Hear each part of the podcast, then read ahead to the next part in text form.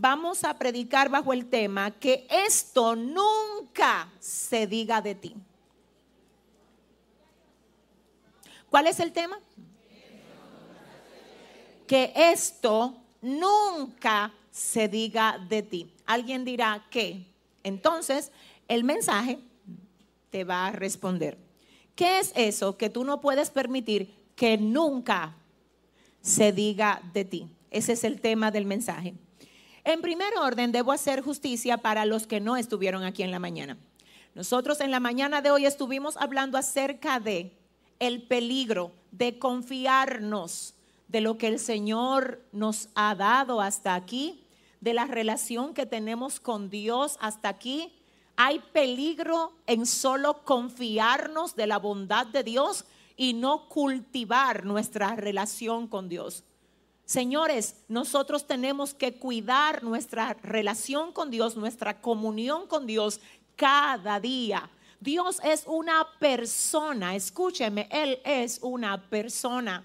Yo sé que a veces a nosotros como seres humanos, personas materiales, carnales, se nos dificulta entender que Dios es real. Y aunque usted a veces dice, yo creo en Dios, yo le creo a Dios, en los momentos de presión de la vida, queda revelado que no siempre creemos tanto en Dios como decimos que creemos en Dios. Porque si de verdad usted cree en Dios, a usted no lo estuviera turbando lo que ahora mismo puede que te esté turbando. Si de verdad en serio tú tuvieses tu confianza puesta en Dios, a ti no te preocupa lo que un hombre puede hacerte.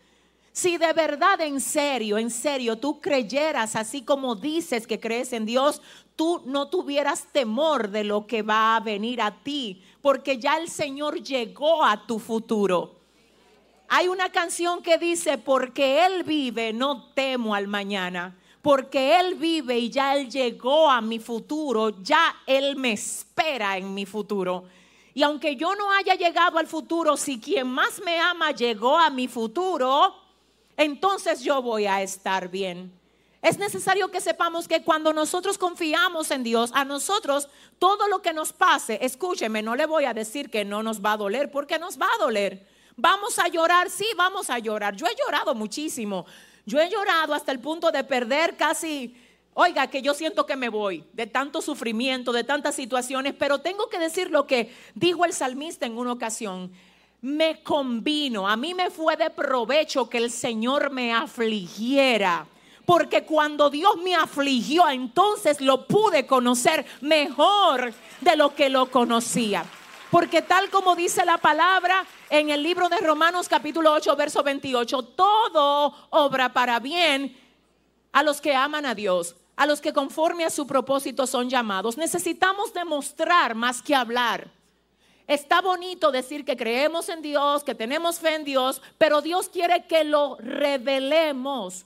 Lo revelemos, que lo demostremos cuando las cosas se ponen difíciles. ¿Dónde está tu fe, iglesia? ¿Dónde está tu fe? Que se vea, que se revele que tu confianza está puesta en el Señor. Ese es el deseo de Dios. Entonces, en esa misma dirección, hablábamos acerca de cómo este tema de creer que nosotros, bueno, tenemos a Dios y ok, Dios está ahí y sí, ok, yo voy a la iglesia o yo soy cristiano o yo soy líder o yo soy predicador o soy adorador o danzo o enseño o incluso puede ser hasta un pastor o una pastora. Estas cosas eh, hay que saberlas cuidar. Y mencionábamos el tema de los generales de Dios hombres y mujeres que trascendieron de una manera tremendísima. Algunos hasta Dios los usó para resucitar muertos. Ya usted se puede imaginar. Pero ellos se confiaron. Se confiaron de que Dios los usaba, se confiaron. Incluso dice, dice la historia que algunos luego de dejar de orar, igual seguían viendo a Dios respaldándoles. Y eso los confundió porque los llevó a creer de que bueno, yo no oro mucho, yo sé que no estoy muy bien, pero igual Dios, cuando yo agarro un micrófono y cuando yo ministro, Dios se mueve y hay que tener cuidado porque el hecho de que Dios te use en algo no necesariamente significa que tú estás bien. A veces Dios nos usa y no es por nosotros, es a favor de quien recibe la administración. No es porque tú estás bien. Mm, sí, es así, es así. Entonces, te voy a decir algo, esto no es porque Dios te usa, tú pudieras levantar muertos. Y si en la conciencia tuya tú sabes bien que hay cosas que no están resueltas, eso de levantar muertos a ti no te salva. Es ahí donde se cumple lo que dice la Biblia. Escúcheme, Jesús en una ocasión dijo, yo voy a decir, no lo conozco a ustedes, porque, ok, ellos van a decir, en mi nombre, eh, en tu nombre, Señor, echamos fuera demonios, eh, resucitamos muertos, hicimos milagros, pero el problema es que lo hicieron en mi nombre, no para mí. No para mí. Eso fue para gloria de ustedes que ustedes lo hicieron. Yo lo endorcé, yo lo respaldé porque el enfermo necesitaba ser sanado. Ay, Dios mío. Porque el que estaba confundido necesitaba recibir una palabra. No fue por ustedes. No fue por ustedes, fue por quien lo iba a recibir. Repito, no te dejes engañar. Que tú vengas aquí, que tú sientas a Dios mientras tú estás sirviendo en cualquier posición, no garantiza que tú estás bien si tu vida íntima no se parece a como tú estás en la posición en la que estás sirviendo. Porque, escúchame bien, Dios mío, ayúdame. ¿Qué pasaría contigo si te ponen una cámara oculta? ¿Qué, veríamos? ¿Qué veríamos de ti? imagínate que se ponga, que tú no te estés dando cuenta que te están facturando. Y que se ponga una cámara de ti, de cómo tú te manejas cuando tú crees que nadie te está viendo. Te voy a decir quién tú eres. Tú no eres el que canta bonito aquí. Tú no eres el que danza bonito, tú no eres el que predica y la iglesia tiembla. Ese no eres tú. Te voy a decir quién tú eres. Tú eres el que eres cuando nadie te ve. Ese es el que tú eres. Y si ese no se merece un aplauso, entonces hay que orar por ti. En serio, en serio. Escucha lo que pasa.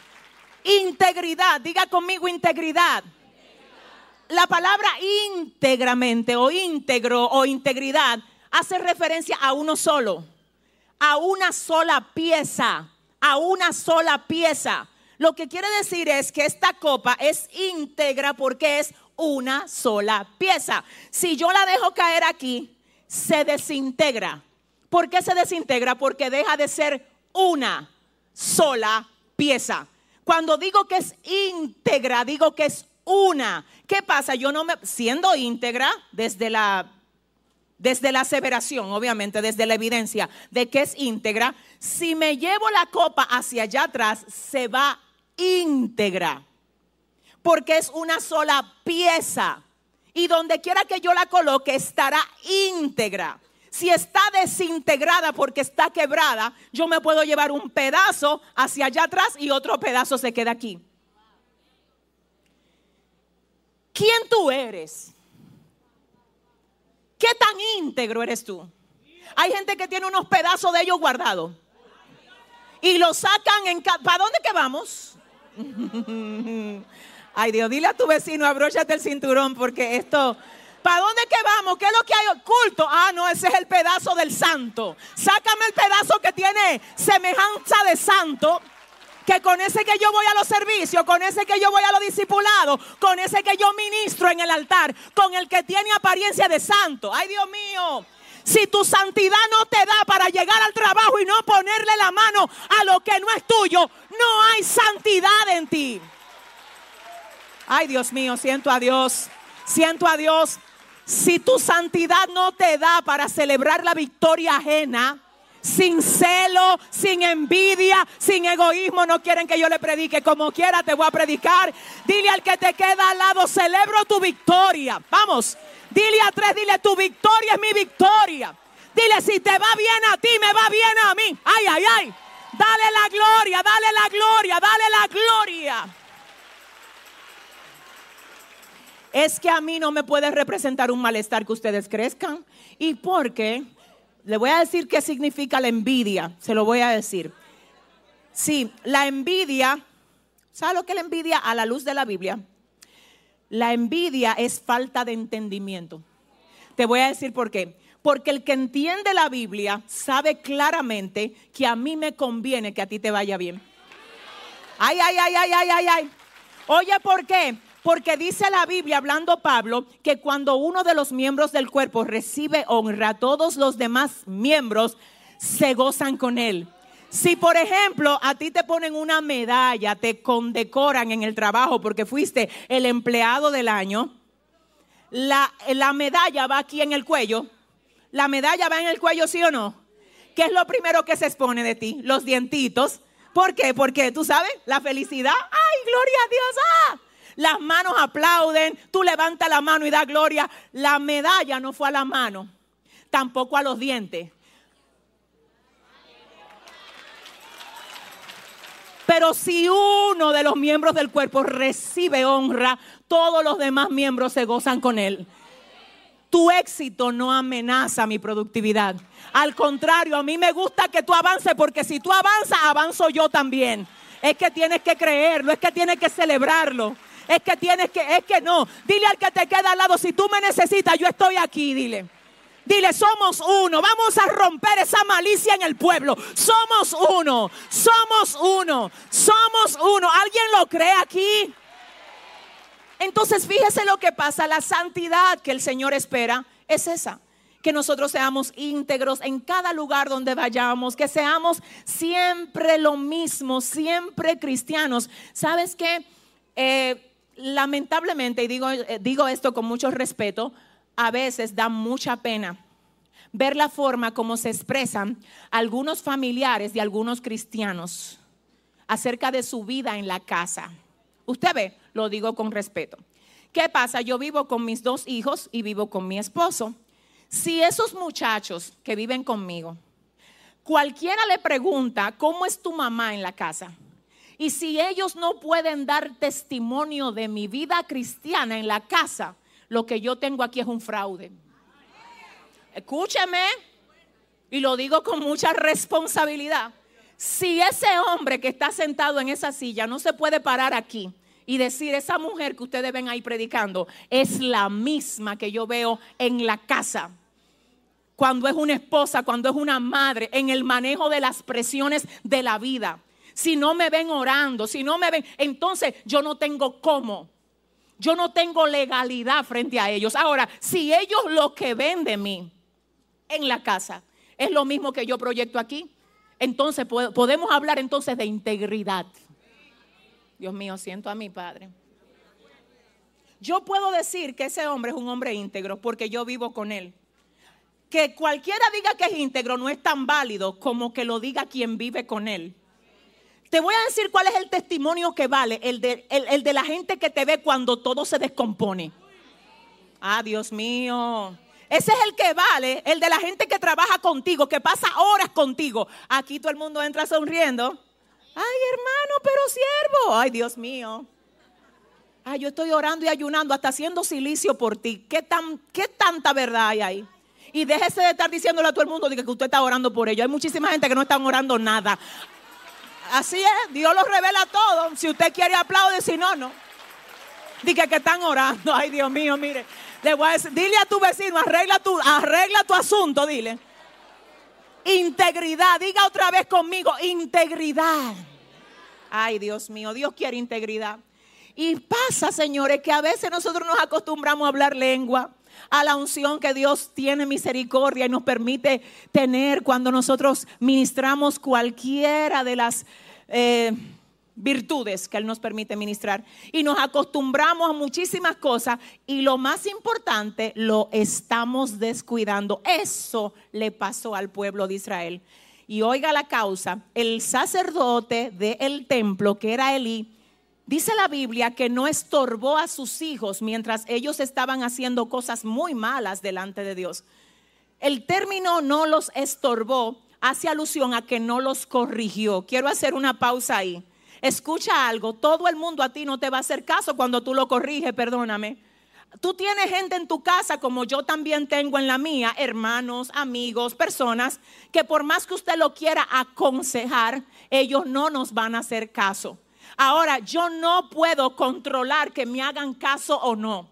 Yo lo que sí puedo garantizar es que a cada quien que yo vea haciendo lo incorrecto, Si lo está haciendo frente a ti, Dios te hace responsable de esa corrección. Entonces a un cristiano íntegro no le luce decir, yo no me meto en eso, yo no me meto en vida ajena. Es que no funciona así. Tú sabes lo que dice la Biblia de nosotros, que somos la lámpara, que somos luz de esta tierra. Mateo 5:14 dice que ninguna lámpara se pone debajo de la mesa que no se tapa para que no se vea, es para que alumbre que se utiliza la lámpara. Entonces el Señor te está diciendo, ¿cuál es tu problema. Tú quieres caerle bien a todos a merced de que ellos se le pierde el alma. Ay, es que si yo le digo lo que está haciendo mal, no va a querer ser mi amigo. Mi amor, si ponemos en balanza que sea tu amigo o que se le pierda el alma. Yo no sé si tú estás entendiendo la responsabilidad que Dios te está dando a ti cuando tú ves a una persona haciendo lo mal hecho. Dios lo que te está diciendo, represéntame. Represéntame, no es acábalo, no es destruyelo, no es con amor. No es en público, tampoco, no es en público, es llamarte aparte. Oye, manito, eso que tú hiciste no estuvo bien. Tú lo que eres un loco, un religioso, a ti te lavaron el cerebro. Ya esa parte yo no la controlo. Lo que controlo es que cada persona que está haciendo las cosas incorrectas, Dios mío, por el hecho de yo haber sido parte viendo eh, eh, el accionar, yo también sea parte de la respuesta. Digo siempre en este altar que eso no siempre es apreciado. Sin embargo, si tú dices, yo sé que no me va a hacer caso y no lo voy a hacer, cuando esa persona vuelva en sí, va a decir de ti, ¿por qué cuando tú me viste perdiéndome? Tú nunca me dijiste cómo las cosas deben hacerse. Y si tú le dices, aunque te diga de todo, tú no dejaste de decirlo. Entonces cuando vuelva en sí, va a decir de ti, tanto que tú me lo decías.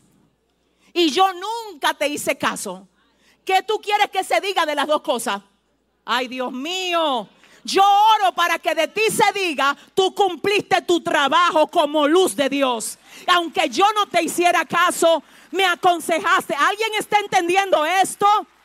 Escúchame, yo no te estoy mandando a avergonzar, ni a ofender, ni a herir. No, la verdadera, la verdadera corrección de Dios viene desde el amor. De que a mí me importa que a ti te vaya bien. Ese espíritu no le puede faltar a las correcciones, pero se debe de dar. Pero Elí no estorbó a sus hijos, sino que dejó que ellos hicieran lo que le diera la gana. Entonces Dios estaba mirándolo todo. Yo te tengo que decir que Dios te va a recompensar cuando vea que tú por querer ayudar a los demás, te expones, aunque ellos no quieran seguir hablando contigo. Dios va a decir, mira una digna representante mía ahí. Mira uno que habla de mí. Mira uno que brilla en el lugar donde yo lo pongo. Ay, Dios mío. ¿Alguien entiende esto? Entonces dice la Biblia, gloria a Dios, que por Elí no estorbar a sus hijos, Dios le habló a Samuel y le dijo, voy a hacer cosa tremenda en Israel. Estoy haciendo la recapitulación de la mañana. Voy a hacer cosa tremenda en Israel, señores, y miren, ya para venir a esto, ay Dios, escúchenme bien lo que pasa. Israel estando mal delante de Dios, dice la Biblia que se va a pelear con los filisteos. Mire, hay cosas que nosotros no la podemos enfrentar hasta que no nos arreglamos espiritualmente. Déjame explicártelo de otra manera. Antes de tú salir a la guerra, ponte a cuenta en el mundo espiritual. Porque tus facturas no pagadas espiritualmente, todas te la van a sacar en el campo de guerra. Aleluya. Escúcheme bien y lo digo con mucho respeto. Mi alma adora a Dios. Estuve pastoreando en San Francisco de Macorís. No hablo de, San Francisco, los Estados Unidos. No, San Francisco de Macorís, aquí en República Dominicana. Estuvimos pastoreando allá durante un tiempo y a mí nunca, pero jamás se me va a olvidar que en un servicio de gloria, un jueves, que eran los jueves allá los servicios, se armó una gloria de Dios, de esa que se arman aquí, y comenzaron los demonios a chillar y demonios cayendo y la gloria de Dios manifestada en ese, en ese servicio. Va una doctora que estaba haciendo una pasantía una pasantía, porque los médicos, después que terminan su universidad, tienen que hacer internado, pasantía. Ella estaba haciendo la pasantía en un campito. Bueno, ella le, le tocó estar ahí ese día y ella va a reprender un demonio. Y el demonio, vive Jehová y vive mi alma que estoy en, este altar, le, le, mire, así mismo, le volteó la cabeza directo a ella, la miró y le dijo, ¿quién me va a reprender a mí? Tú, que te vives robando toda la medicina del lugar donde tú trabajas. Por si usted no lo sabía, los demonios le siguen la, las pisadas a usted. Y más cuando usted es una persona que le gusta estar exponiendo cosas que no tiene legalidad para exponer. En otras palabras, dile al que te queda al lado, ponte a, ponte a cuenta, dile. Dile, paga tus deudas. Si usted quiere, aplauda y si no, no. Si no, no. Si no, no. El mundo espiritual es tan tremendo, iglesia. Escúchame, mi amor, mírame. El mundo espiritual es tan tremendo que dice la Biblia que para que las oraciones de los esposos no tengan estorbo, que no le hablen ásperamente a sus esposas. Ay, o sea que usted puede ser el más ayunador, el más orador y su oración no pasar de ese techo. ¿Y por qué? Porque usted lo que vive maltratando a su mujer. Aleluya, aleluya. Pero también dice la Biblia que las mujeres que no respetan a sus maridos se me fueron la ay, sierva, sierva. Dígale a la sierva que usted tiene cerca, dígale, sierva, eso es para usted. ¿Cómo tú quieres que Dios te use en autoridad cuando tú no te sometes a la autoridad? Escucha, escúchame. Cuando el centurión habló con Jesús, le dijo, yo también soy un hombre bajo autoridad. Yo tengo soldados a mis órdenes. Yo le digo a este ve y va y al otro ven y viene.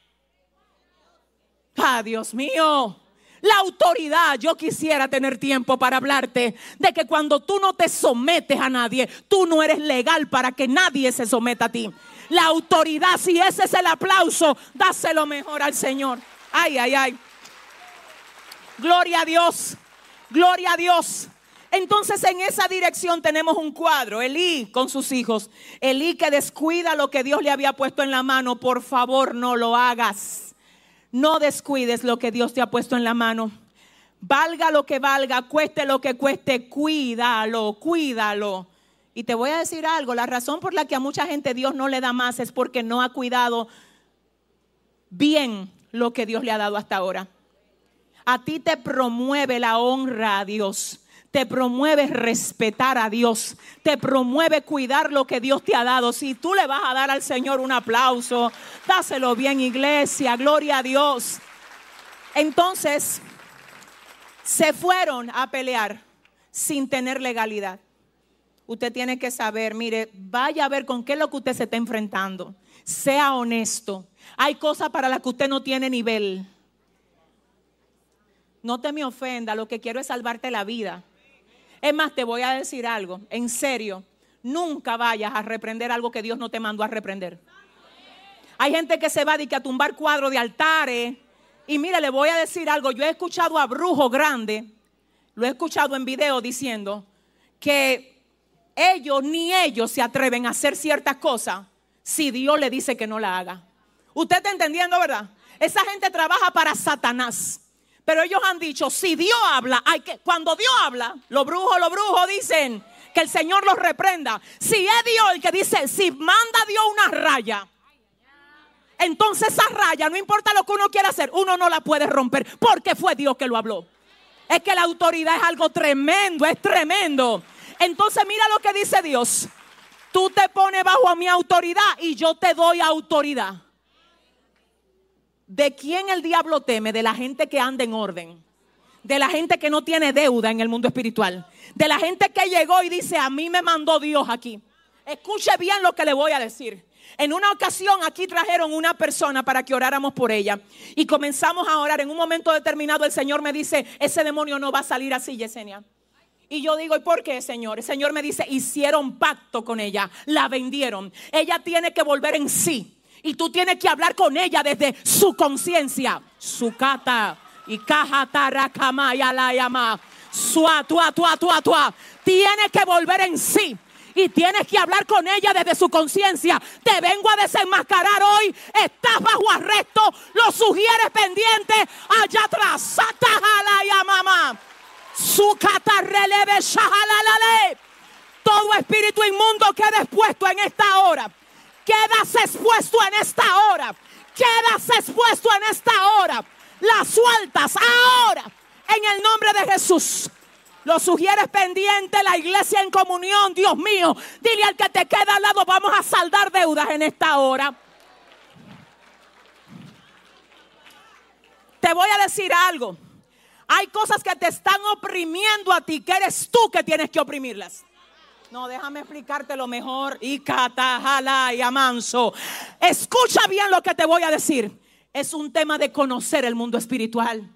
Es un tema de conocerlo. El Señor me dice, dile al demonio que mudezca, recupera la conciencia de ella, háblale directo a ella. Ella tiene que renunciar a ese pacto. Es un tema de autoridad. Entonces, si usted no tiene el entendimiento, usted va a comenzar a reprender un demonio que usted no entró ahí. Ay, Dios mío. No es lo mismo una influencia, una persona atada por influencia, por posesión incluso, pero sin pacto. Eh, no sé si me... En el pacto hay una legalidad. No es que Dios no lo rompe, es que para que se rompa, tiene que tener la persona que hizo el pacto la intención de renunciar a ese pacto. Yo no puedo renunciar por ella.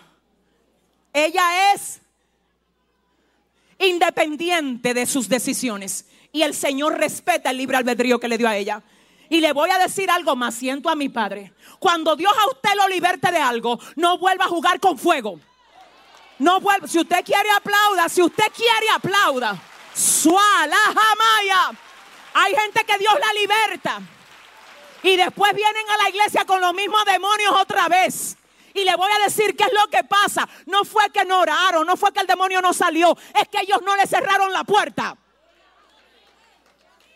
sea libre y ciérrele la puerta. Yo siento que aquí, aquí Dios está haciendo algo especial en esta hora. Hay gente que el diablo creía que le iba a mantener, aleluya, pisada, pero hoy ellos se levantan, hoy ellos se levantan, hoy ellos se levantan en el nombre poderoso de Jesús. Alguien dice amén. No trates la presencia de Dios como si fuera un amuleto porque no lo es. La presencia de Dios merece honra, merece respeto. Habla con Dios. Yo no quiero que ustedes crean que yo estoy loca, pero si eso es el precio que tengo que pagar, está bien. Escucha lo que voy a decir. Cuando usted tiene una relación íntima con el Espíritu Santo, Él te revela todo hasta los más mínimos detalles. Hace un tiempo mi esposo está por ahí y lo sabe.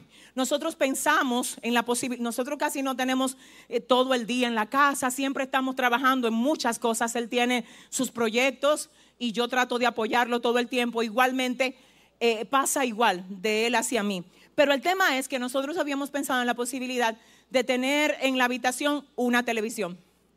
Y yo lo vi interesante porque los domingos sobre todo sacamos tiempo y vemos una película Generalmente lo hacemos en familia, pero pensamos en la posibilidad de tener una televisión en la habitación. Y a mí Dios me habló, por favor no crea que yo estoy juzgando que usted tenga una televisión en su habitación, estoy hablando de mí. Eso no es una doctrina, eso es una experiencia yo, mía, propia del Espíritu Santo y yo. El Señor me dijo, tú no vas a tener televisión en tu habitación. Punto, that's it.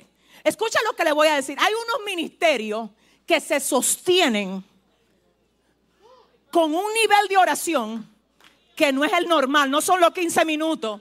No es la ahorita, no, no, yo te estoy diciendo que Dios va a revolucionar a sus hijos en este tiempo. Empuja a tres personas y dile, préndete.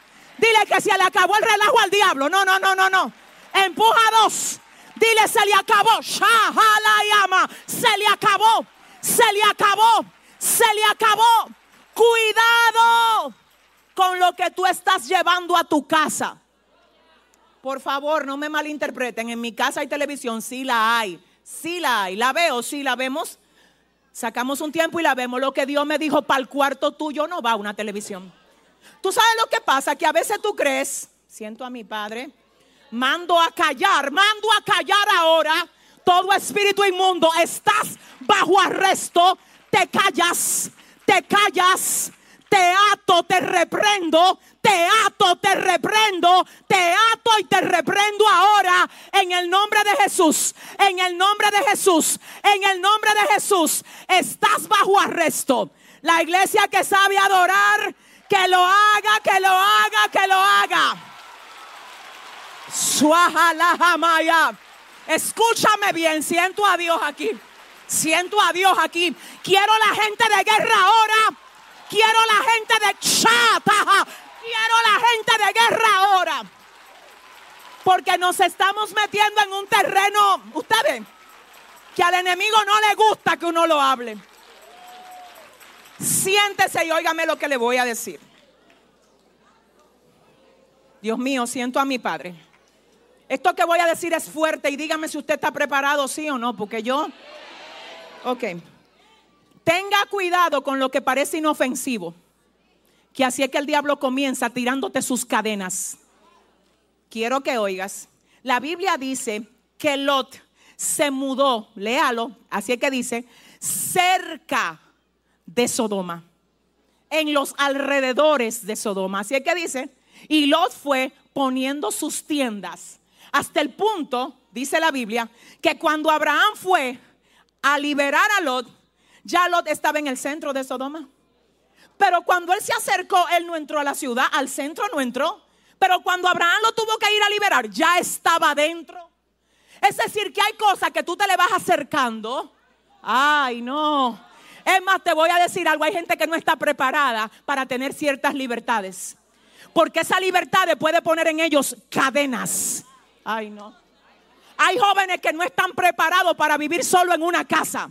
Necesitan a papá y mamá llamándole y diciendo, son las once y media, recoge que tú vienes. Porque si no tienen a papá y a mamá monitoreándolo, esa libertad puede llevarlos a ser esclavos de ellos mismos. Ay, santo, hay libertades que no son para ti. Porque en el fondo no son libertades, son ataduras disfrazadas. Y le voy a decir algo, aquí tenemos un cuadro demasiado tremendísimo y precisamente el hecho de tener libertades por parte de OVNI y Fines fue lo que los asesinó. Ellos tenían libertades de manejar cosas y como tenían llave del templo, entraban mujeres y se acotaban con ella en el templo. Libertades. Una persona sin carácter con libertades es una ruina. Una persona sin fundamento pero con libertades para tomar decisiones. Una persona corrompida del alma y del corazón, con maldad en su corazón, y de que dirigiendo gente. Eso, eso es grave. Entonces entienda que Dios esas cosas no las va a endorsar no se la endorsó a los hijos de Eli, tampoco a Eli. Y dice la Biblia que cuando los filisteos fueron asaltados por los israelitas, porque ellos fueron atentos a ellos, a reprender, a echar fuera del lugar de ellos, a hacerle la guerra a los invasores, cuando lo que tenían que hacer era humillarse delante de Dios, pero prefirieron hacer guerra. Hacer guerra sin humillarme es perder la guerra hacer guerra, enfrentar problemas en mi casa sin primero orar, es perder la guerra. Enfrentar situaciones con mis hijos sin primero orar es perder la guerra. Porque tú no estás peleando con carne, esto es espiritual. Vas a perder la guerra. Si no te metes con Dios, Dios quiere que ay, ay, ay, ay, ay, que usted entienda, siento a mi padre. Escúchame bien, cuando tú estés batallando con algo en tu casa, enciérrate con Dios primero, ora ayuna y después habla. Eso, es una fórmula de la victoria. Y tú vas a ver que hay momentos donde tú no vas a tener ni que hablar mucho. Porque la autoridad que va a salir a través de ti va a hacer que ese hijo rebelde quede libre.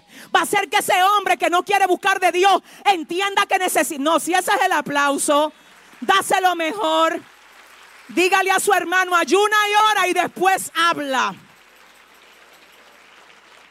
se fueron a pelear y dice la Biblia que allá mataron a cuatro mil del pueblo de Israel. Traigan el arca, dijeron los ancianos. Sacaron el arca no como un elemento de honra a Dios, sino como un amuleto.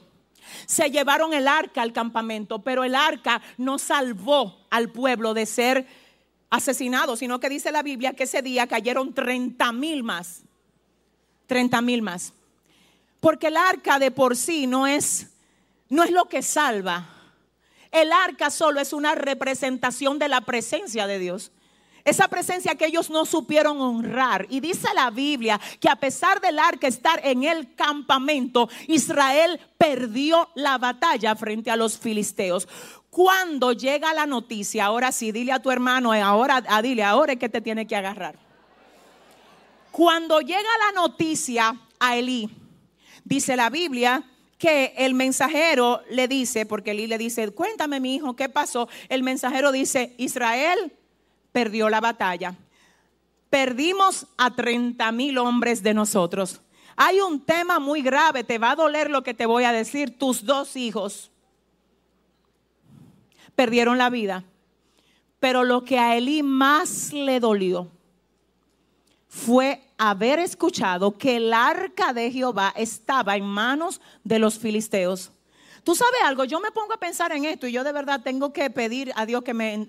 Porque mira lo que pasa, Elí tiene un mensaje de Samuel, usted lo lee en el capítulo 3, que Dios le habló a Samuel. Elí supo el mensaje que Dios le dio a Samuel. En ningún momento vemos a Elí humillado, pero lo vemos preocupado por perder el arca. Humillado no, preocupado sí. Porque él confiaba en el amuleto, no honró la presencia. Él estaba preocupado por mantener el arca, no preocupado por mantener la relación. Ay Dios. Hay gente que se preocupan por tener un cargo. El cargo es lo que tú no quieres que te quiten. Ay, se me fueron de aquí. El cargo es lo que tú quieres retener, pero yo te tengo que decir que lo más importante que tú tienes no es el cargo.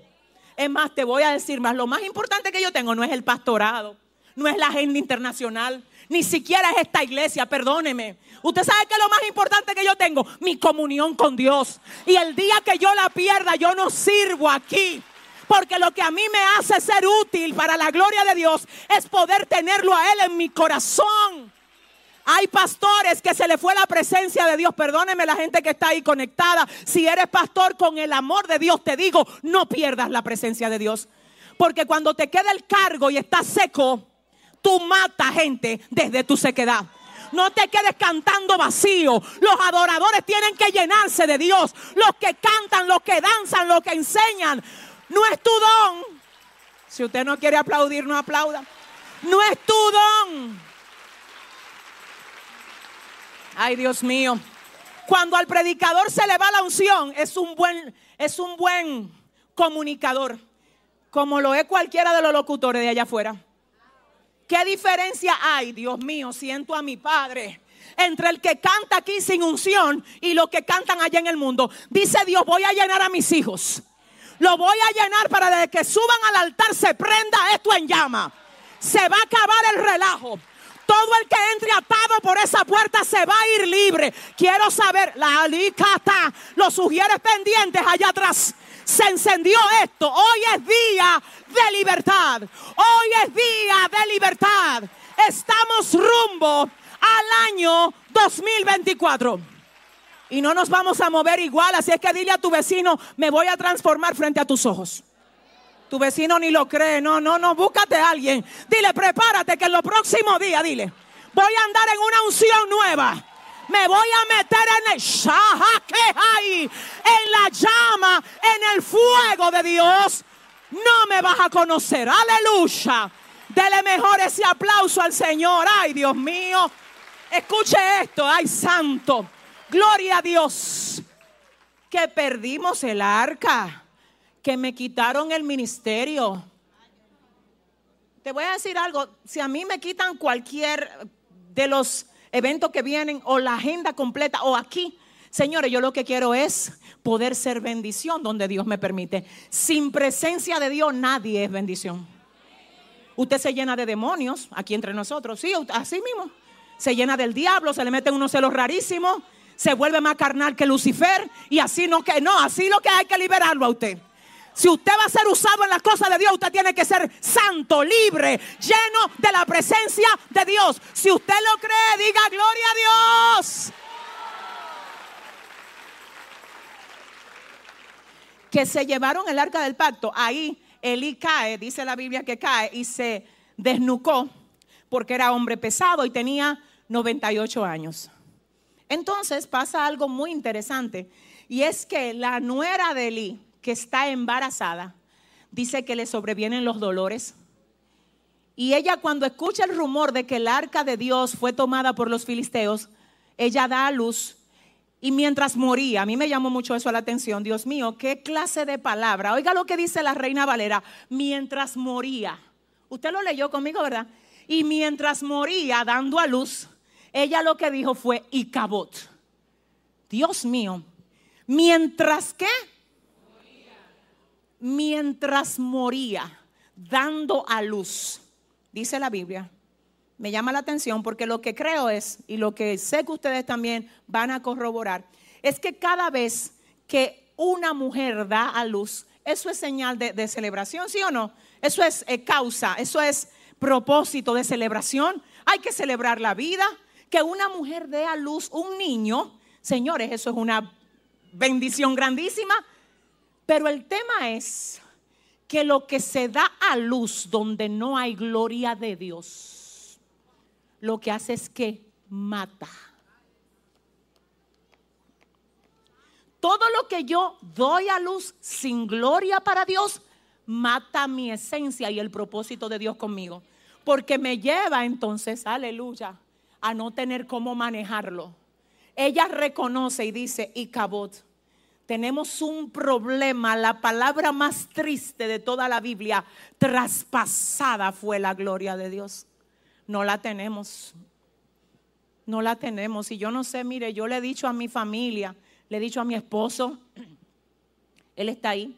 Le he dicho a la gente de mi equipo, los más cercanos, los cinco más cercanos, saben que le he dicho, si algún día ustedes me ven que algo cambie en mí, si algo no está bien, si ustedes ven que me vuelvo soberbia o me vuelvo una persona altanera, por favor díganmelo. Por favor díganmelo, que yo sé de dónde Dios me trae díganmelo, no me dejen avanzar así, que puede que yo no me dé cuenta. Cuídenme, por favor, de mí, cuídenme de mí. Cuídenme de mí, por favor, si me ven en algún momento que yo comienzo a tratar a la gente de manera inapropiada o a creerme algo, por favor, díganmelo. Yo no quiero ser así, yo quiero ser una persona humilde, porque yo sé de dónde Dios me trajo. Y precisamente quiero que sepas Escúchame. Escucha, iglesia. Da mucho, mucho pesar y mucha tristeza ver cómo mucha gente comenzó demasiado bien. Óyeme, comenzaron demasiado bien, pero en el camino se acostumbraron al arca. se acostumbraron al arca y descuidaron al Dios del arca.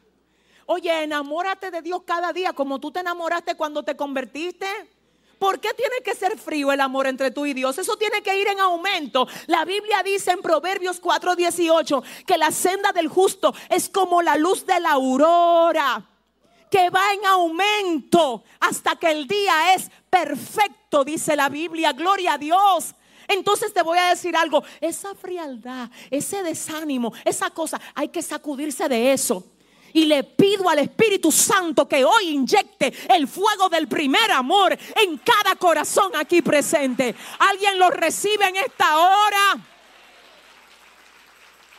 Y yo quiero que usted sepa que el término Icabot se traduce literalmente como traspasada es la gloria o quitada es la gloria de Israel. Cuando esta mujer da a luz sin gloria, ella no puede disfrutar lo que da a luz porque muere a causa de lo que está produciendo. Hay gente que mueren cuando la grandeza les, les alcanza. Mueren. Usted dice, este no es la persona que yo conocí, murió. Lo que produjo lo mató, porque lo produjo sin gloria. Crean imperios personales sin gloria Y como no es para la gloria de Dios, sino para la gloria de ellos, lo que producen los mató.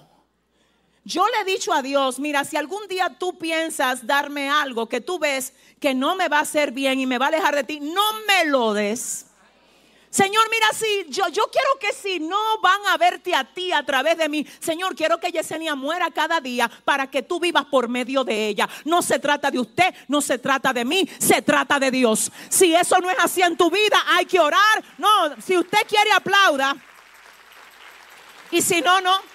Dígale a tres personas, dígale ahora mismo, Dios quiere llevarse la gloria en tu vida, diga. Dile, Dios quiere llevarse la gloria en tu vida. Dile, no es la gloria tuya, no es la gloria tuya, es para la gloria de Dios. Y precisamente, aterrizando esto, quiero que usted sepa, diga conmigo, Icabot. ¿Qué, ¿Qué significa? Traspasada ha sido la gloria. Y yo quiero con respeto, con mucho respeto, porque respeto mucho a todo el que ahora mismo está aquí, ahí conectado quiero hablarle de tres cosas que hacen que la gloria, mira, que la gloria se vaya de ti. Lo primero es ser permisivo con lo que está mal. Eso tiene que ver contigo y tiene que ver con la gente que está alrededor de ti. Cuando usted comienza a darle luz verde a la charlatanería de sus mejores amigos, mire, los, mire, los amigos suyos tienen que estar tan claros de quién usted es que frente a usted no hagan chistes rastreros. no, es que no sé. No, no, no. Es más, le voy a decir algo. Usted no se puede estar riendo de todos los chistes que hacen sus amigos. Aunque ellos no le dé el carácter para respetarlo a usted como cristiano, que usted sí se respete. Y el respeto suyo es que no se haga partícipe de eso. Lo que está mal, tú puedes amar a una persona hasta la muerte, pero si está mal, está mal. Yo no puedo apoyar lo que está mal. Cuando Dios ve que tú te haces partícipe de lo incorrecto, la gloria se va de tu lado. Y hay gente aquí que ha dicho, ¿por qué será que yo no siento a Dios? ¿Cuántos secretos tú le estás guardando a tus amigos? De cosas que tú sabes que no están bien que sepa tu amigo que no puede contar contigo para buscarse otra mujer aparte de la esposa que tiene. Se me fueron. No importa. Eso no es nada. Eso no es nada. Que sepa tu amigo que no puede contar contigo para alterar números y después diga que te va a darte una tajada. Hay cosas que tú la estás recibiendo y son maldición para ti. Son maldición para ti. La bendición de Jehová es la que enriquece y no añade tristeza con ella.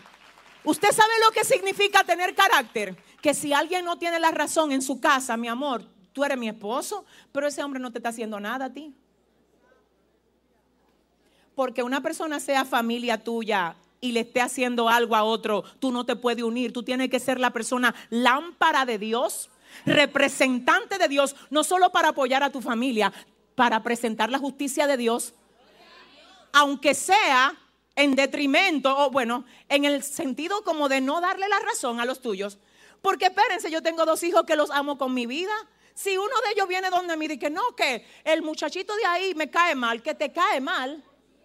Ay, tú no me apoyas, mami, tú me tienes que apoyar. ¿Apoyar qué? Yo te tengo que apoyar qué? Apoyarte tú sin vergüencería. No me uno a eso. Usted es mi hijo, pero yo estoy aquí como lámpara de Dios. ¿Tú sabes dónde está nuestro problema? Que cuando el problema es con alguien que nosotros amamos demasiado, ayúdame. Lo manejamos más por el sentimiento que por el conocimiento de Dios. Y dice Dios, pero ¿y cómo yo te voy a poner a ti a liderar? Entonces los beneficiados de tu liderazgo van a ser la familia tuya. Entonces toda la gente, no, se me van, se me fueron. Ay, no, dile al que te queda al lado, espérate, vamos a agarrar, ¿no? Esto no es una empresa de nadie. Esto no es una empresa mía. Esta es la obra de Dios. Aquí mi familia no puede tener más beneficio que ninguno de ustedes. Esta es la obra de Dios. Si usted quiere, aplauda. Y si no, no. Le voy a decir algo. No está bien hacerle bullying a nadie de lo que Dios trae a la iglesia. Y lo voy a decir a los cuatro vientos ahora mismo. En la iglesia, la puerta tiene que estar abierta para las prostitutas. El soplo de vida tiene que ser la iglesia de los homosexuales, de los, sí, de los sicarios, de los... No, si usted no quiere sentarse cerca, como quiera Dios lo va a traer. Como quiera Dios lo va a traer. Y no quiero bullying. Óigame bien. Ay, mira dónde llegó con todos los tatuajes. Déjala que entre con los tatuajes. Que aquí la regla Dios. Déjalo que entre. Déjalo libre. Déjalo libre. Déjalo libre. Escúchame. Ay, Dios mío. Gloria a Dios. A veces somos nosotros mismos que estamos echando fuera a la gente que Dios está trayendo dentro. Es muy fácil juzgarlos ahora porque mírate a ti con toda esa gracia que tú tienes. ¿Y cuando tú entraste? Se me van, Dios mío, ayúdame, dile al que te queda al lado. Porque si te hubiésemos visto a ti como tú llegaste y verte ahora, mi amor, vamos a tenerle paciencia a la gente con la que Dios está tratando. Y le voy a decir algo, mire, los homosexuales que sepan que la obra que Dios comenzó en ellos, Dios la va a completar. Muchas veces vemos gente que se convierte a Dios y viene batallando con eso. Le queda todavía cierto eh, amaneramiento y tenemos gente en la iglesia burlándose de ellos. Eso hace que la gloria de Dios se vaya de ti. Porque en vez de tú ponerte a orar por Él, te pone a burlarte de Él. Y vamos a respetarnos aquí, vamos a ayudarnos los unos con los otros. Si ese es el aplauso, déselo bien al Señor. Aleluya. Oro a Dios para que esta iglesia se llene de gente atada por el diablo, para que Dios la liberte aquí. Alguien los recibe, alguien está listo para recibirlos. Amén. Si hablamos de gloria de Dios, ¿para qué es la gloria? Hasta Jesús en el libro de Lucas capítulo 4 dice, el Espíritu del Señor está sobre mí por cuanto me ha ungido, me ha enviado a predicar a los que están presos, cautivos, es que para qué quiero gloria si no es para usarla con quien la necesita. La gloria, Dios mío, la gloria no es para figureo. La gloria no es para que te aumenten los seguidores en Instagram. ¿Qué hago yo con seguidores si a ninguno le estoy pudiendo llevar un cambio de vida? ¿Tú sabes por qué tiene sentido que la gente te siga por lo que tú le das de parte de Dios? Es por eso, si tú no tienes nada de parte de Dios que dar, esos seguidores están perdiendo el tiempo. La gente que quiere seguidores aquí creen, tranquilo, que escucha lo que te voy a decir. Más importante que los seguidores es a quien tú sigues para poder alimentarlo a ellos. Si le va a dar el aplauso al Señor, dáselo bien. Sí.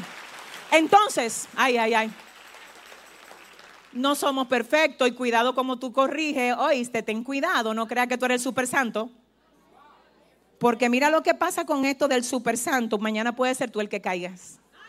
Entonces yo no puedo estar con el dedo de que mírate a ti con eso, que tú, que sé yo, que nada de eso. Es en amor.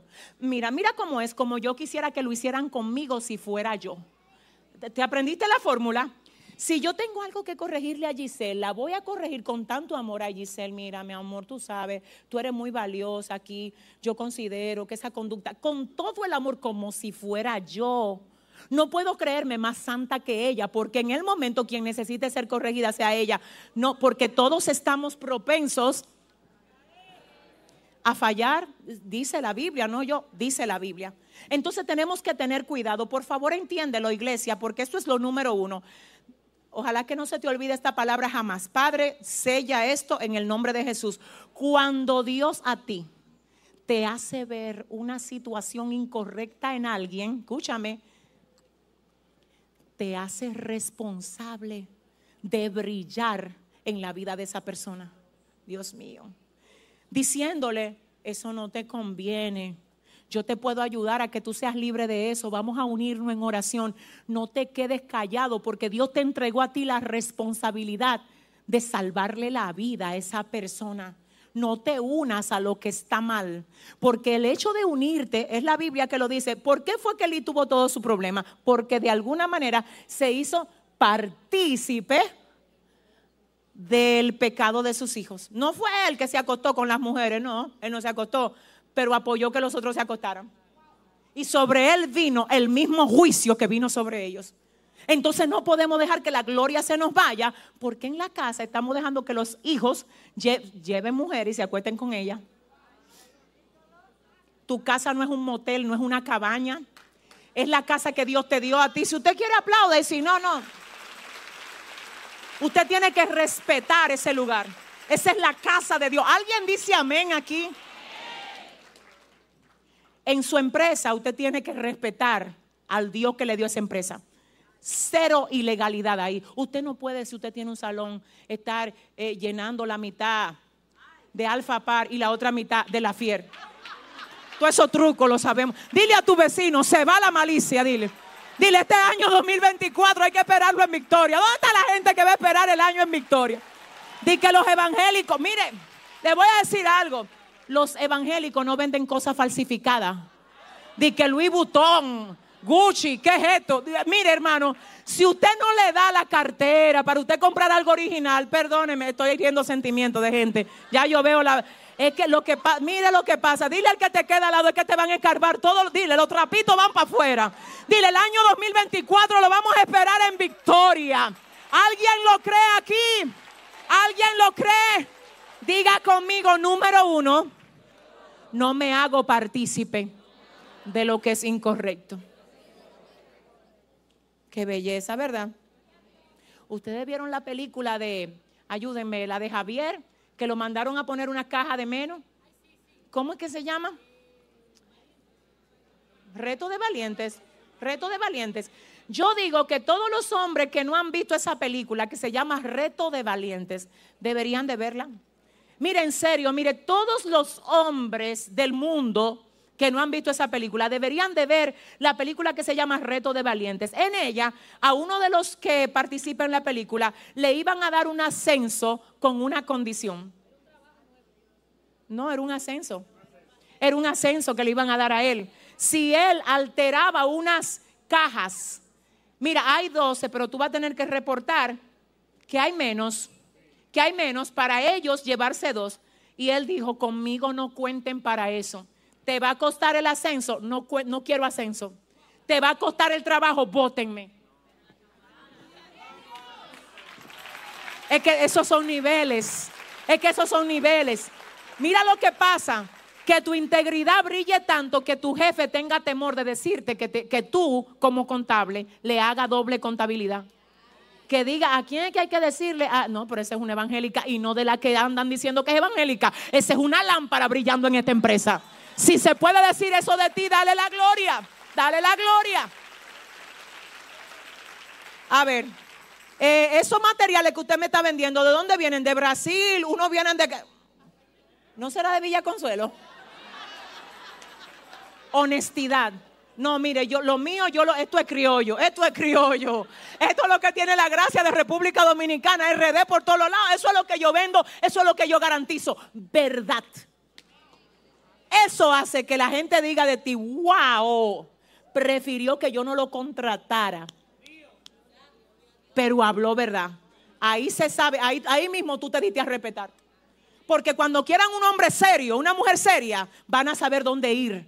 Usted sabe que usted no puede entregar una cosa a tiempo. No esté diciendo de que tú la tienes en dos días para durar 20 días. Sea, mire, sea responsable hable en integridad, viva en integridad, manéjese con integridad, muestre integridad y la gloria de Dios será atraída a ti.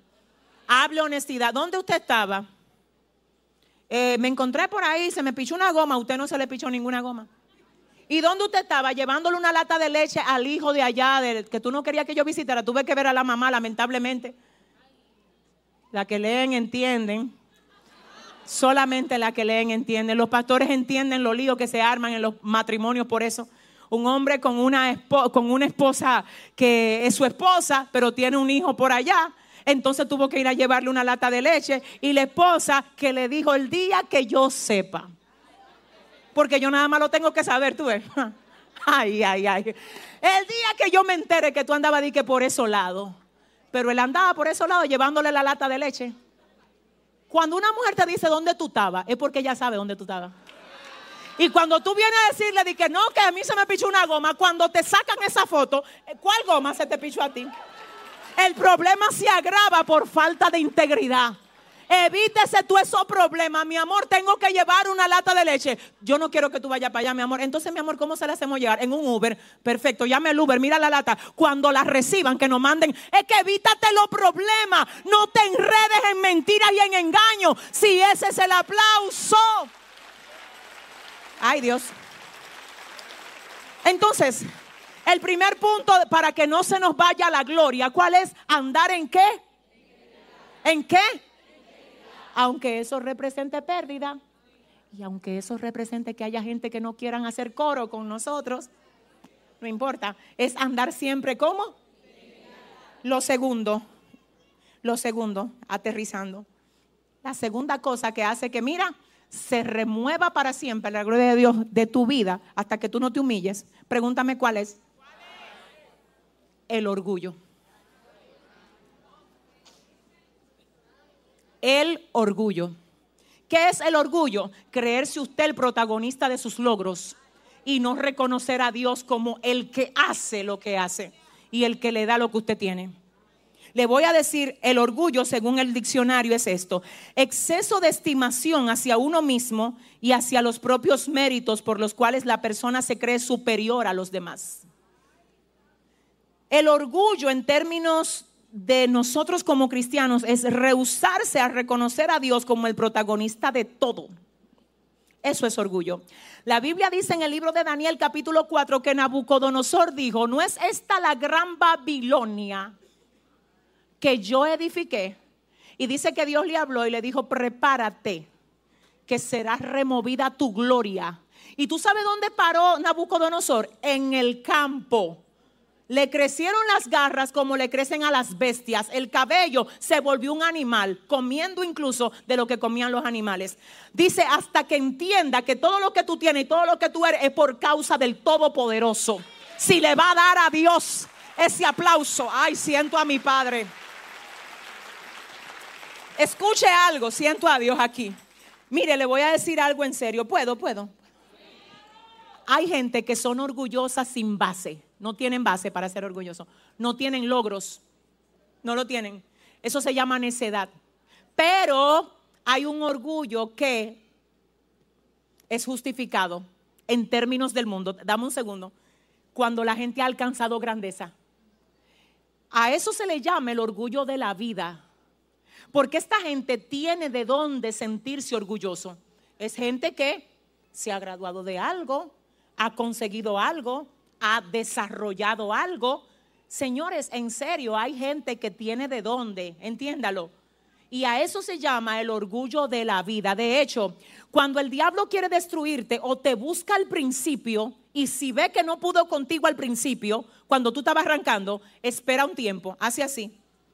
Ok, perfecto, no pude al principio, se recoge en una esquina y espera que tú desarrolles algo para encontrarte cuando ya tú te levaste.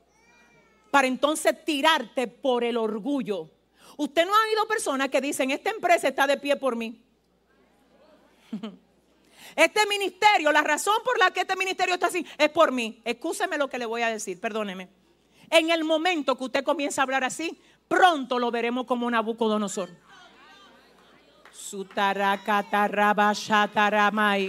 Pronto, pronto, perdóneme y perdóneme lo que le voy a decir. Hay gente que dice, esta familia se sostiene por mí. Y lo peor de todo es que en cierto modo tienen la razón. Lo que pasa es que ellos no saben algo. Quizá Dios te está usando a ti, pero tú estás siendo sustentado por Él. Si tú sostienes, porque a ti te sostienen. Si tú das, es porque, ah, es porque tú recibes. Si tú haces, es porque Dios te permite hacer. Entonces el problema aquí es que el carro puede decir, este carro soy yo el que llevo la gente allá a Bávaro. Es verdad, los asientos lo sientan, la carrocería la mueve y el motor. Tú te acordaste de que si el motor no genera, no hay manera de que el carro se mueva. Dios es el motor. Y el carro se llena de orgullo diciendo, yo soy el carro, yo soy el único, yo soy el timón, yo soy los asientos. Dice el Señor, déjame aclararte algo, sobre el alto. Gobierna uno más alto. Cuando Saúl creyó que no tenía reemplazo, dijo Dios a Samuel, ¿qué es lo que tú haces llorando? Vete a la casa de Isaí de Belén, porque de sus hijos yo me he provisto de rey. Hay gente que tiene demasiado orgullo creyéndose que ellos son la última Coca-Cola del desierto. Hay mejores predicadores que yo en muchos lugares del mundo, mejores pastores que yo, mejores de todo que yo. Si el día que yo diga, ay, es que tú estás aquí por mí, ese mismo día comienzo a ser Nabucodonosor, desde ahí. No te creas que tú eres el responsable del éxito que Dios te está permitiendo tener. Eso se llama gracia. Eso se llama gracia. Si alguien lo cree aquí, si alguien lo cree aquí, aleluya, se llama gracia. No es tu éxito, es el que Dios ha querido darte. Y te voy a decir algo en esa misma dirección, con respeto. Cuando yo comencé a predicar hace alrededor de 14 años aquí en República Dominicana, había muchísimos predicadores extraordinarios, de los cuales yo me sentaba a escucharlo porque eran estrellas. Y hoy en día no están muertos, pero salieron del radar. La unción que yo porto. Así hablaban. Yo sé el manto que tengo encima. Yo sé quién me llamó. Eso de yo sé quién me llamó está bien, pero ¿en qué contexto? ¿Qué es lo que tú me estás diciendo con eso? Señores, miren, cuidado con lo que sale de la boca de ustedes. Pero sobre todo, cuidado con la fuente de donde eso se expresa. Ten cuidado, porque nosotros no somos más nada que simple vasija de barro. Señores, por favor, escúchenme, esta iglesia no depende de mí. Si Dios me llevara hoy, esta iglesia va a seguir adelante creciendo en gloria, frondosa, bella, preciosa. No está sobre los hombros de una mujer, está sobre Cristo. Él fundó su iglesia y las puertas del Hades no van a prevalecer en contra de ella. Le voy a decir algo, parte del orgullo hace que la gente sea egoísta. Porque el que quiere ser todo el tiempo necesitado, no quiere compartir lo que sabe con otros para que siempre lo busquen a él. Y allá en Sabana Perdida, aquí en la capital, nosotros teníamos un pianista en la iglesia de Dios de la Javilla, donde estábamos pastoreando. Y resulta que en una ocasión vino aquí Marcos Witt a, República Dominicana y a nosotros nos solicitaron que ese, ese joven tocara para Marcos Witt. Pero resulta que el joven no pudo. Le voy a decir por qué porque no había reemplazo para los días que él iba a estar fuera tocándole a Marco Sweet. Pero él tenía 12 años en la sillita con el piano. Y nunca mentoreó a nadie, a ninguno de esos jóvenes. Mira, ve a la escuela, aprende piano. Lo que te falte yo te lo voy a enseñar. Cuando tú te haces demasiado necesario en un sitio, tú te estás tronchando la próxima eh, eh, yo no sé si, no sé. ¿Usted sabe algo? Yo estoy para la gloria de Dios, digo esto para la gloria de Dios, yo estoy preparando esta iglesia. Oiga, ¿para qué? Para que si a mí en dos años, tres años, cinco, diez años, quince, lo que Dios quiera, Dios me dice, prepárate que ahora tú vas para África a levantarme una iglesia en África. Que yo pueda decir, Señor, me voy para África. Aquí tengo como ocho pastores que pueden hacer el trabajo mejor que yo. Así es que yo ando. No, pero si yo que esto, no, no, vamos a pasarle. No, dile a tu hermano, dile, recibe de lo que yo tengo, hombre, dile. Pensándolo bien, dile, pensándolo bien. Esto es de todos nosotros aquí. Recibe de lo que tengo. Vamos a compartir lo que sabemos. Eh, vamos a llevarte para África, Yesenia, a levantar una iglesia allá. No hay quien. Mira, si no hay, Dios lo fabrica. Y te voy a decir algo, deja tú, deja tu cosa, enséñale a la gente que entra nueva a tu trabajo se me fueron de aquí. Se me van, se me fueron. Hay gente que no quiere enseñar a los que entran nuevos al trabajo. Pregúntenme por qué. Ustedes saben por qué. ¿Por qué? Porque tienen miedo a que le quiten el puesto. Y te voy a decir lo que va a pasar contigo. Si tú por enseñarle a otro te quitan el puesto, hay un puesto mejor que está esperando por ti. Si le vas a dar el aplauso al Señor, aleluya. Aleluya, el orgullo, la segunda causa del problema. Y usted sabe lo que dice la palabra en esa dirección, dice la Biblia, Proverbios 3, 5 al 7. Fíate de Jehová de todo tu corazón y no te apoyes en tu propia prudencia. Reconócelo en todos tus caminos y él enderezará tus veredas. No seas sabio en tu propia opinión. Teme a Jehová y apártate del mal. Luego Proverbios 16, 18 dice, antes del quebrantamiento es la soberbia. Dios mío. Y antes de la caída, la altivez de espíritu. Le voy a decir algo. Cuando estábamos en Plaza Faraday, yo lavaba los baños allá, allí en la Churchill, frente a McDonald's. Si a mí aquí ahora me toca lavar esos baños, ¿usted sabe por qué yo no lavo ya los baños? Oiga, ¿por qué que no lo lavo? Porque como la iglesia ha crecido, ha crecido la demanda de llorar más, de yo prepararme mejor, de yo encaminar esta iglesia. Es decir, yo no puedo estar haciendo todo, no porque no tengo la disposición. Porque una cosa es que usted diga, ya es que esto ha crecido tanto que tengo que enfocarme en las cosas que son las prioridades para mí desde la posición que el Señor me está permitiendo ocupar. Eso es una cosa. A que tú digas, yo no lavo baño. ¿Entiendes la diferencia? Yo me encargo de orar, de prepararme en la palabra, de hacer lo que tengo que hacer. Y si un día me toca hacerlo, lo voy a hacer con el mismo espíritu que lo hacía ya. Te voy a decir cuando el orgullo se te comenzó a entrar y tú ni cuenta te diste. Cuando tú no quieres comer lo que tú comías al principio. ¿Qué es lo que hicieron aquí? Ah, eso yo debería de comer de vez en cuando de lo que tú comías hace 20 años atrás. Te, te hace bien comerlo. Te hace mejor que el salmón. Te hace mejor que el, el filet miñón te hace mejor. Tú sabes que hay un pastor que se dice que tiene en su oficina una caja de limpiar bota metida en un cristal. Cuando la gente va ahí a su oficina y ve la caja de limpiar bota dentro de un cristal, le pregunta siempre al pastor, pastor, ven acá. ¿Qué es esto? ¿Qué simbología tiene esto? Y él le dice, no, eso es fácil. Esa caja me acuerda de dónde Dios me trae. Que cuando Dios me encontró, yo andaba en la calle limpiando botas. Y a mí me predicaron y de ahí me dieron una casa que yo ni casa tenía. Cuando el ego comienza a subirse y yo bajo del altar y el diablo me dice, wow, oye, mira, oye, ven muchacho, wow, qué mensaje. Yo corro para la oficina, ¿tú sabes qué? A mirar la caja para que mi ego se acuerde que ni me traje aquí, ni lo que está pasando aquí tiene que ver conmigo, tiene que ver con Dios. Y si hay alguien que reconoce a Dios por todo lo que le está haciendo, que diga fuerte, gracias Dios por tu respaldo.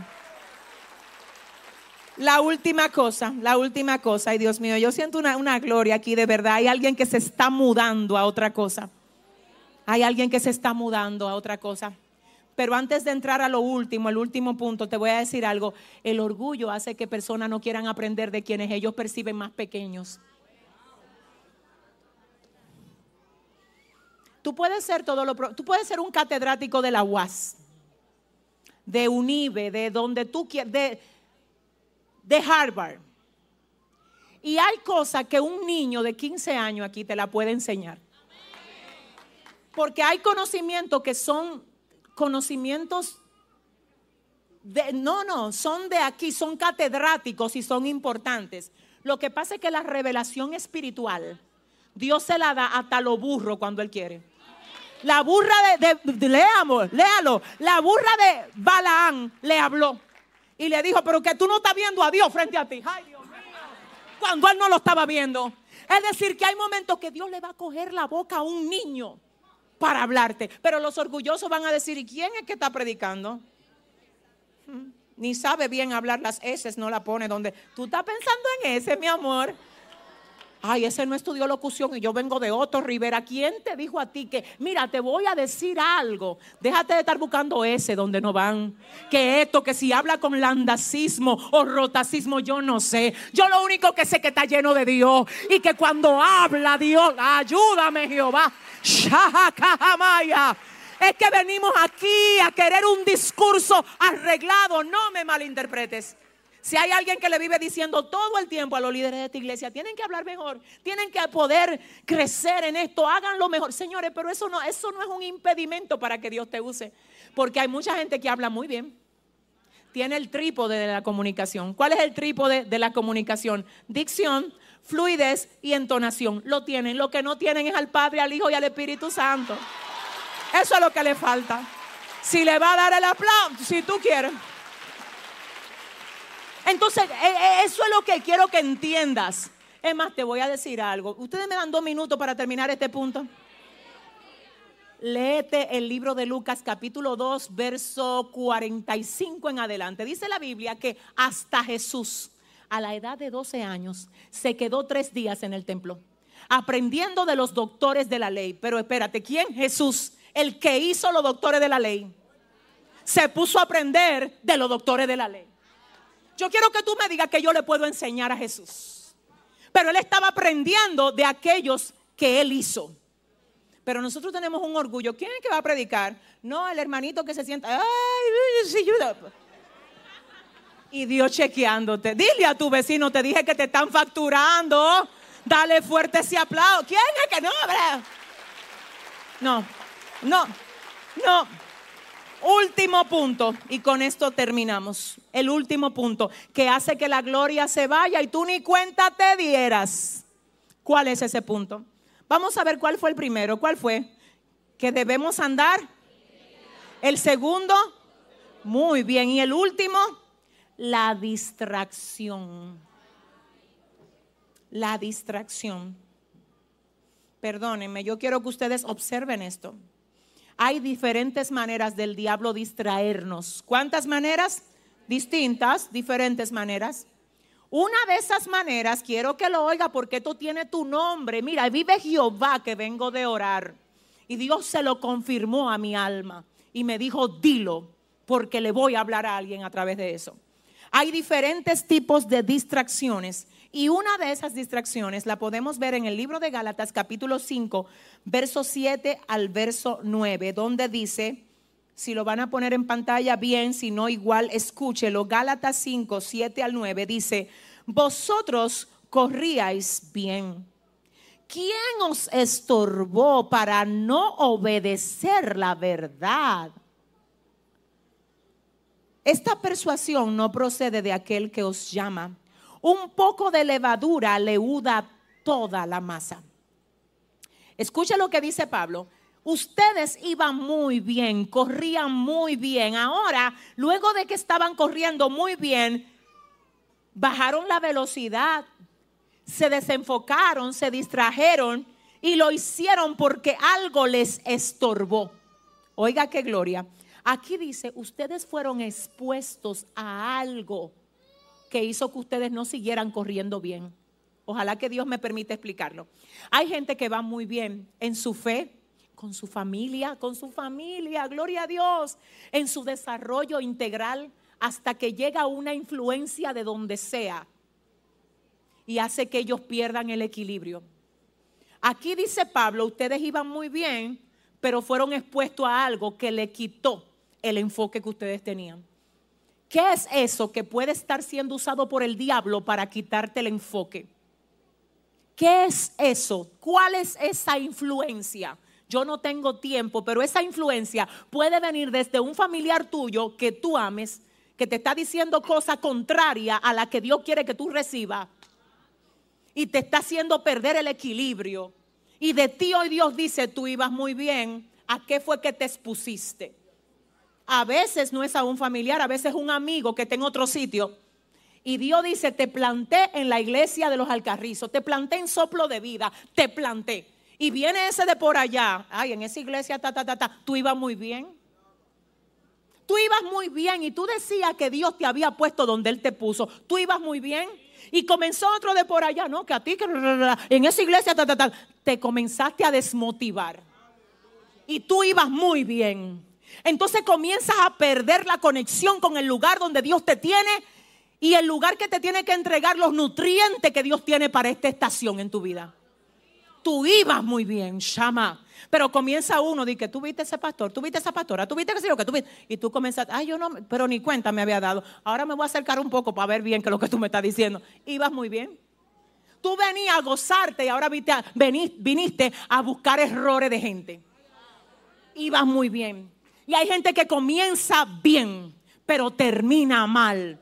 Usted se cree que en la iglesia, al igual que en todo lugar, no hay situaciones. Pero si tú comienzas a oír los inconversos, yo no voy a la iglesia porque en la iglesia lo que hay es un grupo de gente, pero ven acá y en tu trabajo no. Y en el vecindario no. Señores, donde quiera que hay gente, hay imperfección. El problema no es la gente que está en la iglesia, el problema detrás de quién tú vienes. La pregunta no es de que, si hay gente o no hay gente, es que detrás de qué tú vienes, a ver a quién tú vienes. Tú tienes que venir a ver al dueño de la iglesia, no a la gente que se congrega en la iglesia. Si ese es el aplauso, dáselo bien. Ay Dios, ay Dios, ay Dios. Razón número uno por la que nos distraemos, porque nos ponemos a ver lo que no tenemos que ver. Razón número dos por la que nos distraemos, porque queremos hacer cosas para las que no fuimos llamados. Hay gente que son autoridad en su don de ellos, en el de ellos. Desde que comienzan a querer hacer lo del otro, pierden la autoridad. Adora.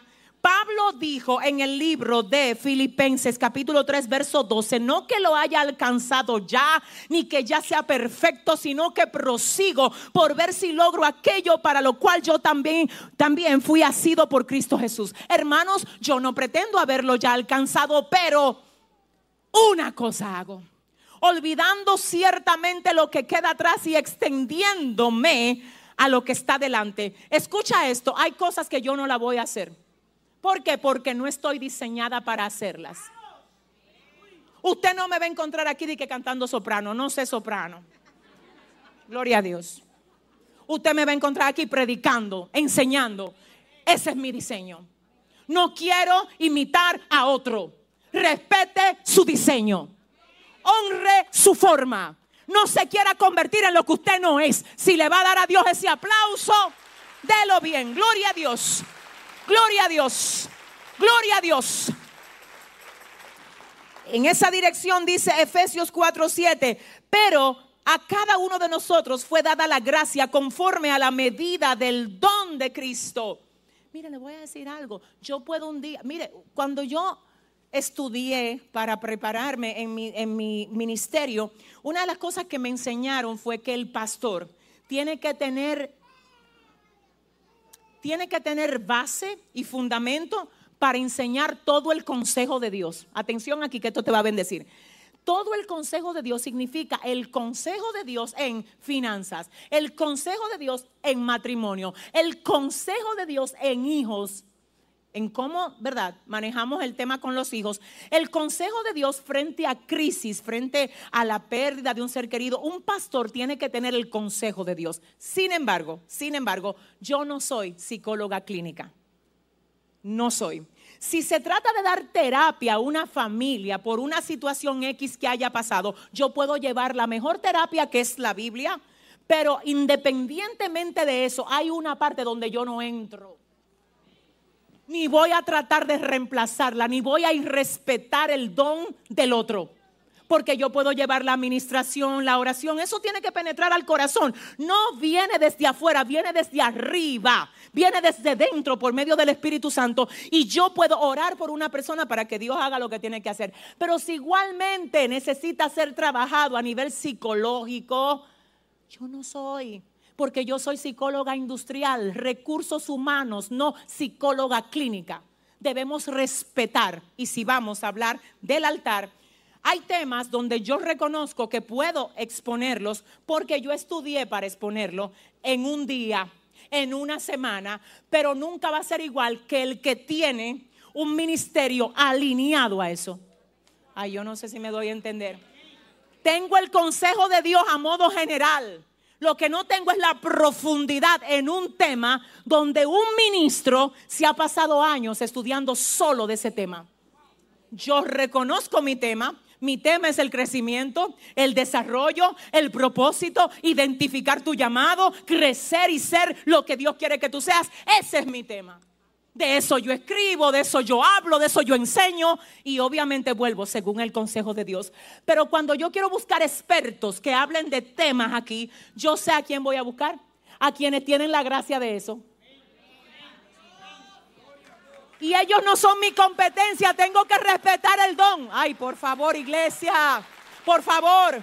¿Tú sabes dónde está el problema? Cuando hay gente que no sabe respetar tu don y se quiere convertir en ti. No, hermano, dígale a su gente, mira, yo, tú sabes, yo no soy experto ahí, pero yo tengo un amigo, por ejemplo, Ignacio de la Cruz, pastor amigo, aliado de esta visión ministerial, consejero, experto en sanidad interior, experto en temas de unidad familiar, en temas, señores, vamos a respetarlo. Vamos a respetarlo, vamos a bendecir a Dios por él.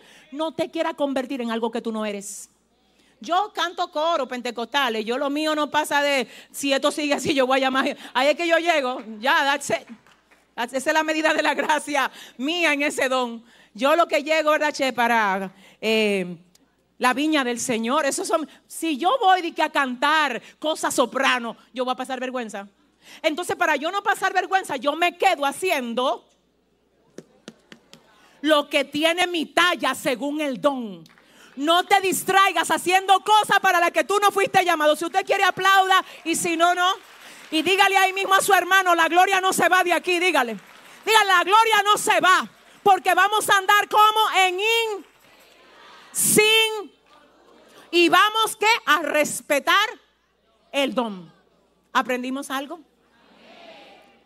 La palabra y cabot es lo que quiero que nunca se diga de ti. Jamás. Esa palabra es prohibida en soplo de vida. La razón por la que la gente llega aquí para que se le ore, para que se le ministre, a recibir palabra, es porque la gloria se mudó aquí. Y eso de Icabod nunca jamás puede irse Yesenia, pero la gloria no. Puede irse quien se vaya, pero que se quede la gloria. Y si usted lo aprueba, póngase de pie y dele fuerte ese aplauso al Señor. El ministerio de adoración aquí, Dios está aquí, aleluya. Yo siento su gloria. Levanta tu mano, pueblo. Dios está aquí. Señores, miren, vienen unos días de bendición donde Dios nos va a hablar. Porque el Señor va a preparar República Dominicana para algo. Lo voy a volver a decir. Dios va, mire, Dios mío, siento a Dios. Dios va a preparar la República Dominicana para algo. Algo va a hacer Dios en esta isla. Algo. Es una isla que Dios ha querido señalar con su favor. En esta isla se tiene que respetar el Señor. Aquí se tiene que respetar Dios. Y cuando eso no es así, Dios sabe cómo llamar nuestra atención. Quiero pedir la oración a todos ustedes. Mañana a las 10 voy a estar en un lugar muy importante, hablando con gente que está muy en autoridad terrenalmente hablando. Y voy a hablar de parte de Dios. Voy a hablar de parte de Dios. Le pido la oración a esta iglesia. Mañana a las 10 estaré en un lugar llevando palabra de Dios a gente que está en muy alto nivel de autoridad terrenalmente hablando y voy a hablar de parte de Dios. Quiero que usted oiga, Dios mío, siento a Dios. La gente de esta iglesia me reciben ahora una una palabra que Dios me dio para ustedes? Quiero que ustedes, después de estos dos mensajes, revisen su casa, reúnanse con su familia, vayan a ver qué tiene que ser ordenado en su casa. Todo lo que no le da honra a Dios en su casa, sáquenlo, sáquenlo. Oren con su familia. Esperen este próximo año en orden, en alineamiento dando gracias a Dios por lo que Él ha hecho. Gloria a Dios, honren a Dios, para que nunca tengamos que decir, y cabot. Levanta tu mano, pueblo. Gracias, Señor, por hablarnos en este día. Toda la gloria, toda la honra, todo el honor es para ti, Dios. Toda la gloria. Tú estás en este lugar. Dios mío, sentimos tu gloria. Ay, gracias por ministrarnos, Señor. Mira, nos has hecho responsables de lo que nos has dado en el día de hoy. Y rehusamos parecernos a Eli. Rehusamos parecernos a Ofni y Fines. Hoy queremos decirte, Dios, queremos tu gloria. No solo el arca, Dios, porque no eres un amuleto. Eres una persona a la que amamos y respetamos. Señor, prepáranos, por favor, límpianos, purifícanos, ayúdanos. Queremos que seas el centro de cada matrimonio. Queremos que seas el centro de cada familia. Queremos que seas el centro. Andarabashahamaya. Queremos que seas el centro de cada ministerio aquí. Queremos que tu gloria nunca se aparte de nosotros. Gracias por cada vida que nos visita en esta hora. Gracias, Padre, por esta iglesia amiga, esta iglesia hermana. Cubre su pastor, cubre sus pastores. Guarda esta iglesia, Padre. Síguete glorificando en ellos y por medio de ellos. Dios. Padre, y ahora mismo, Padre, te pedimos perdón por todo lo que hemos hecho que no te ha dado gloria, Padre. Señor, límpianos, purifícanos, santifícanos y ayúdanos a ser como tú.